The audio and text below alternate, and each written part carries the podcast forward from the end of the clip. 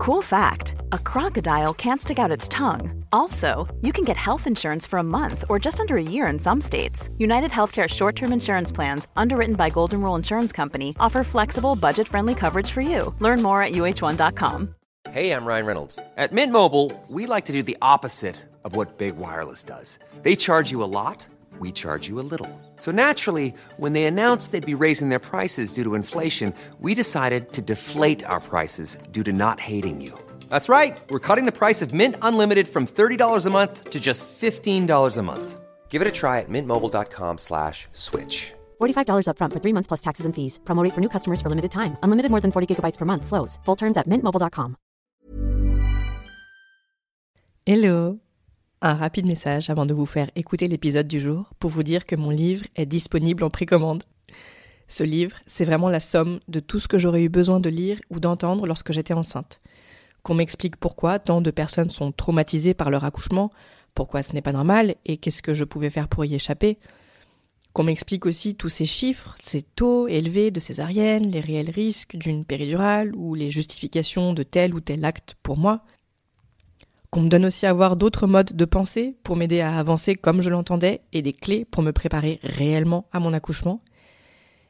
Et comme j'ai pas trouvé de livre comme ça quand j'étais moi-même enceinte, eh ben j'ai décidé de l'écrire. Il s'appelle Retrouver le pouvoir d'enfanter et il est génial. Il coûte 9,90€. Je vous mets un lien pour le précommander dans la description de cet épisode. Et vous savez pourquoi les précommandes sont si importantes?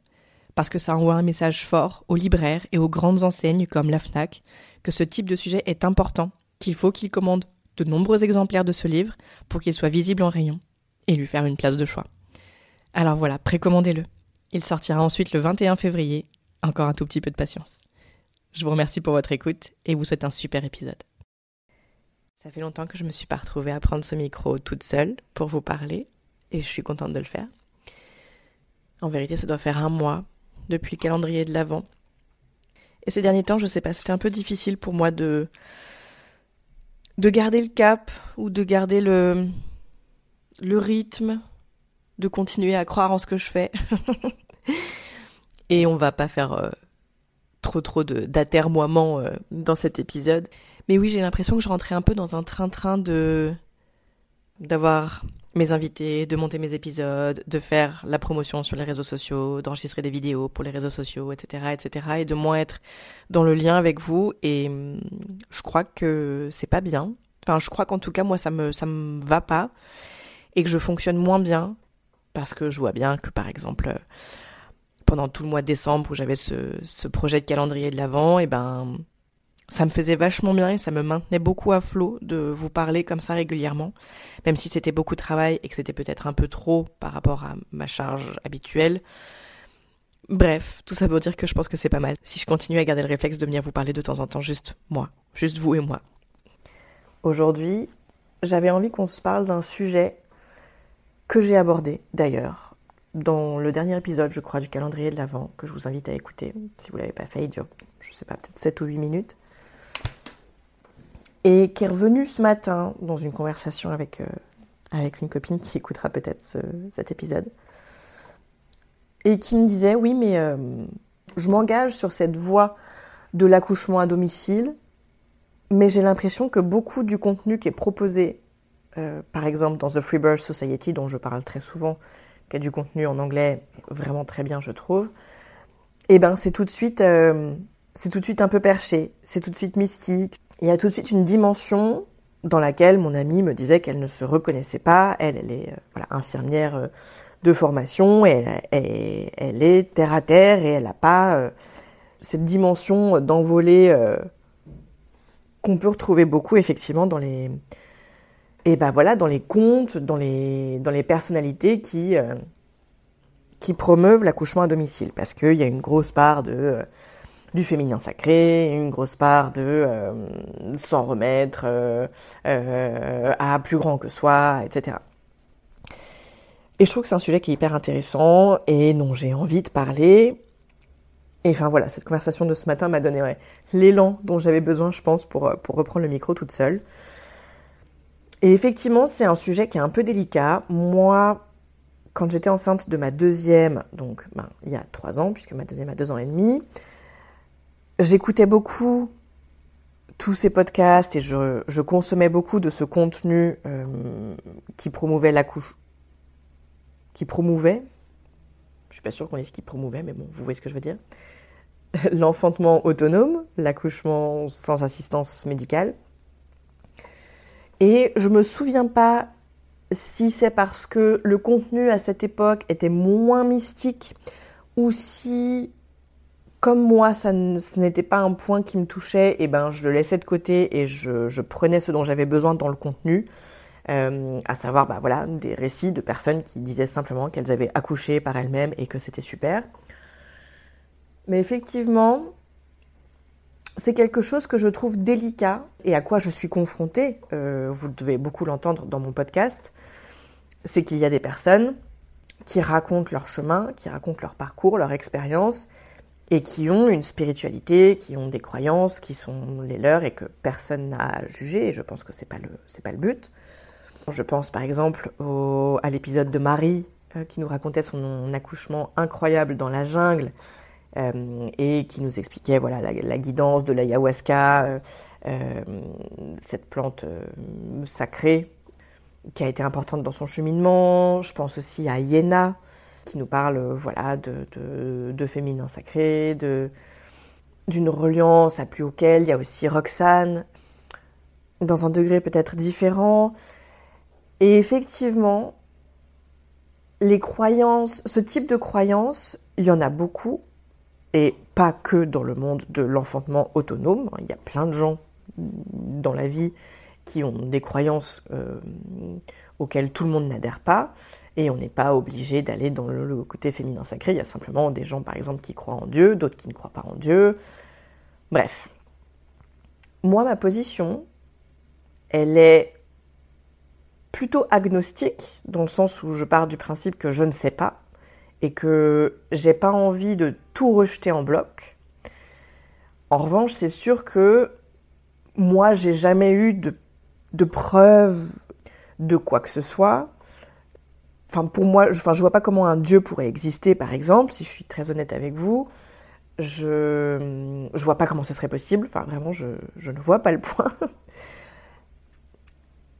Pareil, euh, enfin voilà, toutes ces choses de euh, d'énergétique. Je, moi, j'ai jamais fait l'expérience de tout ça et à la fois, euh, j'ai pas envie d'être complètement fermée parce que pour moi, se dire qu'il y a que la science qui sait ça reste aussi très problématique parce que bah, la science, il y a 100 ans, euh, les, microbes n'existaient pas. Enfin, je suis peut-être, je suis pas hyper bonne dans, mes dates. Je crois que Pasteur c'était peut-être un peu avant 1900.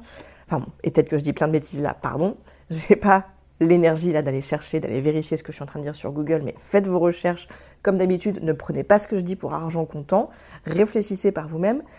Et là, je veux simplement parler de mon, de ce que moi je pense en tout cas, avant Pasteur, la science, c'était l'infiniment petit ne peut pas exister, ce qui n'est pas visible ne peut pas exister parce qu'on n'avait pas conscience, bah, enfin voilà, des microbes, on n'avait pas forcément développé des outils euh, hyper précis pour euh, pour voir l'infiniment petit, etc. Et pourtant à l'époque, bah, enfin voilà, les, les, les, femmes qui mouraient en couche, euh, on, ne comprenait pas pourquoi elles avaient développé des fièvres, enfin voilà. Aujourd'hui, il se passe plein de choses qu'on n'est pas capable d'expliquer, mais il faudrait qu'on adhère à la science quand même à 100%. Alors que, bah, peut-être que la science, elle fait des erreurs. Et donc, moi, ça, c'est quelque chose dont je suis absolument persuadée, que la médecine fait des erreurs, que médicaliser un accouchement, c'est une erreur profonde, et ça, c'est tangible. Enfin, même si les études qui le montrent, elles sont pas nombreuses, il, s'agit aussi de logique et de physiologie et de comprendre le corps humain. bref, les hormones, enfin voilà. Et c'est pas parce qu'il n'y a pas des milliers d'études pour prouver ce que je suis en train de dire que ce n'est pas valable, que ce n'est pas recevable. Et donc, non seulement parce qu'il s'agit de bon sens et de connaissances basiques de la physiologie, mais aussi parce que potentiellement, il y a des choses qu'on ne connaît pas, qu'on ne comprend pas, dont on n'a pas encore les connaissances. Et moi, je pense que c'est quand même vachement important de, de garder ce, principe-là, de se dire, euh, peut-être que c'est pas parce que la science ne prouve pas quelque chose que cette chose n'existe pas. Et enfin voilà, les trucs d'énergétique par exemple, ben ça se trouve, euh, il y a des choses quand même. Enfin, je peux vous raconter cette anecdote, bon, qui vaut ce qu'elle vaut, mais je vous la raconte. Ma première, euh, j'étais vraiment démunie par rapport à son sommeil. Euh, bah parce que voilà, à l'époque, je me battais encore. Avec ma deuxième, on se bat plus du tout. Le sommeil n'est pas aussi mauvais, mais il est quand même pas. Enfin, et puis d'ailleurs, c'est pas mauvais qu'il faut dire, c'est simplement qu'elle dorment comme des enfants. Et des enfants, bah, ça ne dort pas forcément euh, 10 heures d'affilée. Donc ma deuxième, là, euh, elle se réveille plusieurs fois par nuit, mais elle dort avec son père et du coup, elle sent sa présence et donc elle fait pas trop suer. Enfin, c'est facile à vivre pour nous. Mais ma première, c'est vrai que j'étais encore dans un truc de euh, c'est pas normal qu'elle m'appelle la nuit, pourquoi est-ce qu'elle fait pas encore ses nuits, je comprends pas pourquoi euh, elle enchaîne pas plein de cycles de sommeil sans se réveiller, il y a un problème, machin. Et j'avais essayé plein de choses, et notamment j'avais été voir une énergéticienne. Je sais plus si j'avais été la voir expressément pour les problèmes de sommeil, enfin, pour les questions de sommeil de ma fille. Je crois que c'était aussi pour, pour des, des, questions de moi par rapport à mes parents, enfin bon, des trucs un peu plus perso. Mais je me souviens que la question du sommeil et de ma maternité et de, du sommeil de ma première fille avait été évoquée. Et donc cette énergéticienne m'avait fait un soin auquel, enfin voilà, moi j'y croyais pas particulièrement, je m'étais simplement dit, bah si ça marche, ça marche quoi. Le fait est que, donc ma fille n'avait jamais fait, euh, n'avait jamais fait de nuit complète, elle avait 18 mois et elle se réveillait encore, euh, je sais pas, peut-être 6-7 fois par nuit. Le fait est que cette nuit-là, ma fille a dormi toute la nuit. Ça a duré pendant 6 semaines, euh, où elle faisait ses nuits, et donc, ben, enfin, voilà, mon mec, qui est quelqu'un de d'encore plus terre à terre que moi, me disait mais il n'y a pas forcément de rapport parce que pour lui les énergéticiens, euh, bah, enfin voilà, c'est c'est forcément des charlatans. Enfin voilà, c'est pas des choses en, lesquelles il croit. Et moi, je veux bien que ce soit un, un, hasard pur et dur que ma fille n'ait jamais fait ses nuits et que le jour où je rentre de ce soin énergétique, euh, elle se mette à faire ses nuits. Je veux bien que ce soit un hasard, mais enfin quand même, Enfin non, j'avoue, moi je pense pas que ce soit un hasard. Je pense que cette énergéticienne, elle a fait un truc, mais je, ne saurais pas expliquer quoi. Et ce qui est étrange quand même, c'est que six semaines après, enfin étrange, et j'en sais rien, mais six semaines après, ma fille a, recommencé à faire les nuits qu'elle a ensuite toujours fait, euh, à savoir à se réveiller plusieurs fois la nuit. Et, euh, et elle s'est mise à faire ses nuits réellement quand elle a eu, euh, enfin, à dormir 10 heures d'affilée quand elle a eu 4 ans, 4 ans et demi. Bon. Donc, ce que je veux dire, c'est que moi, je ne sais pas si je crois en quoi que ce soit, mais je pars surtout du principe que on ne sait pas, on ne, comprend pas tout et que c'est ok et qu'il faut accepter ça et que c'est ça aussi qui est problématique quand on se dit que euh, on veut faire 100% confiance à la médecine, bah en tout cas, quand il est question de maternité et qu'il y a des études qui montrent que accoucher chez soi c'est sécuritaire et qu'on voit bien que quand on accouche à l'hôpital, on est traumatisé, je, pense faut, qu'il faut prendre du recul par rapport à la médecine et à la science. Et ça m'embête de dire ça parce que la science, on en a besoin et que c'est grâce à la science qu'on avance et que, bah voilà, aujourd'hui, on est, on est en meilleure santé et on vit mieux. Et enfin, voilà, je veux pas du tout rejeter la science et la médecine, mais je pense qu'il faut prendre du recul et Enfin voilà, j'essaie là de vous mettre un peu le, le, terreau de ce que j'essaie, de mon état d'esprit en tout cas, par rapport à toutes ces questions-là. Et effectivement, moi, je suis pas toujours très à l'aise quand les personnes que je, rencontre pour ce podcast, eh ben voilà, me racontent des choses euh, auxquelles moi je suis pas forcément sensible. Donc voilà, par exemple, l'ayahuasca, euh, les mémoires prénatales, le, le, le transgénérationnel. Moi, c'est c'est des choses auxquelles Enfin, je pense qu'il y a forcément des choses qui sont transmises d'une génération à l'autre, et puis l'épigénétique et tout, mais on, on s'y connaît pas encore très bien, et j'ai pas envie d'affirmer des choses qui seraient fausses, mais je pense qu'il y a des choses qui sont affirmées et qui sont fausses dans un côté comme de l'autre, dans le côté mystique et dans le côté hyper terre à terre de la médecine. Dire que, euh, enfin voilà, les, les, médecins qui vous affirment que euh, l'ocytocine de synthèse n'a aucune espèce d'incidence sur l'allaitement ou sur le corps de la personne qui vient d'accoucher, ah, ce n'est pas vrai. Il y a des études qui le montrent, elles sont pas nombreuses, mais il y a des études qui prouvent que l'ocytocine de synthèse, elle a des effets sur telle ou telle chose. Il y a cette personne, euh, je crois que c'était une autre Marie, qui racontait dans le podcast il n'y a, pas très longtemps que euh, elle, elle avait fait une hémorragie dans les secondes qui ont suivi l'injection d'ocytocine de synthèse. On peut me dire c'est un, c'est un hasard. La vérité, c'est qu'on ne sait pas si c'est un hasard ou pas, en fait. On ne peut pas savoir si c'est un hasard ou pas. Et partir du principe que c'est forcément un hasard, ben, je trouve que c'est partir d'une posture qui est, euh, qui est tout aussi extrême, en fait, que euh, la posture de, de garder la porte ouverte à ce que peut-être, bah oui, peut-être que la médecine, on n'a pas tout compris. La science, on n'a pas tout compris. Et on, et on peut faire des conneries. Bon, Ceci étant, je comprends que, beaucoup de mysticisme, ça puisse déranger, et donc là je reviens sur euh, ma conversation de ce matin avec cette, euh, copine, parce que dans un sens, ça, peut décrédibiliser le propos. Moi, ce que je cherche à faire et à promouvoir avec tout ce que je vous dis, tout mon contenu, etc., c'est cette prise de recul en fait. Euh, par rapport à la médecine, mais, mais aussi par rapport à toutes ces croyances qu'on peut avoir, parce que tout est croyance en fait. Quand on croit que euh, c'est bien de retourner travailler plutôt que de s'occuper de son bébé et que d'allaiter son bébé c'est mal, c'est une croyance. Enfin, tout est croyance. Et là, je, je veux pas dire qu'il faut surtout pas, qu'il faut absolument allaiter son bébé. Enfin, moi, je pense qu'il faut allaiter son bébé, vous le savez, mais, mais enfin, tout est croyance. Et, et tout ce que, ce en quoi moi je crois, ce sont des croyances. Mais je pense qu'il faut avoir une prise de recul et de la même manière que quand je consomme du contenu proposé par The Free Birth Society qui sont profondément anti-vaccins, qui sont, euh, enfin voilà, euh, qui ont des, prises de position sur la, la GPA aussi. Euh.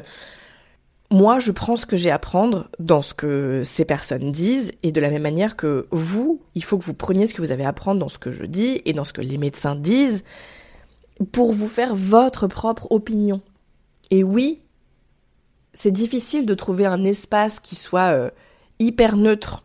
Là, euh, si on parle de l'enfantement autonome, qui soit euh, uniquement terre à terre et parce que, enfin voilà, il y a, beaucoup toutes ces croyances là et, peut-être que c'est ok en fait de laisser des portes ouvertes. Peut-être que ça, ça nous aide à, bah voilà, à garder le recul et à, questionner. Et ouais, garder cette gymnastique du questionnement, est-ce que je suis d'accord avec ce qu'on me dit? Est-ce que j'y crois? Est-ce que c'est important que j'y crois Est-ce que c'est ok que je n'adhère pas 100% aux choses? Parce que c'est aussi un biais sur les réseaux sociaux. On a l'impression qu'il faille adhérer à 100%, mais mais on peut pas adhérer à 100% ou, détester à 100% et ouais, je sais pas. J'avais cette envie très très forte là de faire un une espèce de mise au point. Voilà. Euh, parce que moi, par exemple, dans mon expérience de l'enfantement autonome, il y a, y a pas de spiritualité. Il y a du questionnement. Puis je dis il n'y a pas de spiritualité, ça se trouve c'est de la spiritualité quand même, mais enfin voilà, moi je crois pas en Dieu. Euh, je sais pas si s'il y a une force. Moi effectivement, je pense que on appartient, enfin voilà, on est, on un écosystème, la, nature et tout, et on, et on est complètement coupé de ça, et ça je pense que c'est pas bon. Et donc, enfin voilà, il y a des choses qui sont peut-être euh, hyper dures à, dire et à penser, mais peut-être que, euh, enfin voilà, on ne devrait pas tous survivre. Euh, peut-être que c'est dans la loi de la nature, en fait, que, bah oui, il y a des bébés qui, qui, naissent et qui meurent, tout comme, bah, il y, a des, y a des bébés lions qui naissent et qui meurent. parce que c'est aussi ça, et enfin, la planète, bah voilà, voilà on, sait qu'elle court à, sa perte. Enfin, et encore une fois, c'est pas la, du tout la planète qui court à sa perte, c'est juste l'espèce humaine. Mais parce qu'on est trop nombreux sur Terre aujourd'hui, peut-être que c'est aussi pour ça, parce qu'on laisse plus la nature faire. Et, et oui, la nature c'est la perte, et oui, la nature c'est la mort. Et, et encore une fois, j'ai ces propos-là, et moi, j'ai pas vécu la, la mort d'un enfant, et ça se trouve, je ne, je ne pourrais pas tenir ces propos si j'avais vécu la, la mort d'un enfant, et peut-être que si, et Je pense qu'on a le droit de se tromper. Je pense qu'on a le droit de pas être sûr. Je pense qu'on a le droit de choisir des chemins qui sont différents de ce que la société voudrait. Je pense qu'on a le droit de faire des erreurs et je pense que, ouais, il faut qu'on fasse des erreurs. Et il faut accepter de croire en rien ou de croire en des choses bizarres ou qui pourraient paraître bizarres pour certains mais qui ne le sont pas pour d'autres. J'espère que j'ai pas eu des propos offensants. Parce que, enfin, moi vraiment, c'est pas parce que je crois pas euh, en l'ayahuasca ou en euh, euh, l'âme du bébé qui vient te parler. c'est pas parce qu'à moi ça me parle pas que ça peut pas parler à d'autres et que ça peut pas être leur réalité. Et je pense que c'est c'est grave ok en fait. Et je pense que c'est bien que ce soit leur réalité. Et ça se trouve c'est moi qui ai tort. Ça se trouve oui l'âme du bébé elle peut te parler. c'est juste que c'est pas prouvé parce que c'est pas prouvable. Et là, il y a un truc qui est vraiment difficile, c'est que je sais pas si ce que j'ai dit c'était. Si tout ce que je viens de dire c'était intelligible. Et j'aimerais vraiment qu'on en parle. Donc, voilà. Et c'est quelque chose que je dis régulièrement euh, quand je parle toute seule à ce micro. Venez me voir. Dites-moi ce que ça vous fait. Voilà, penser. Qu'est-ce que ça soulève en vous quand je dis des choses comme ça. Euh, est-ce que ça vous fait réfléchir? Est-ce qu'au contraire ça vous campe sur vos positions? Est-ce que vous avez une, posture de rejet? Et vous auriez le droit de rejeter? Enfin voilà, on n'est pas toujours dans des moments de nos vies où on est en capacité d'accepter et, de, comprendre. Enfin et c'est ok. Enfin tout est ok en fait. Ouh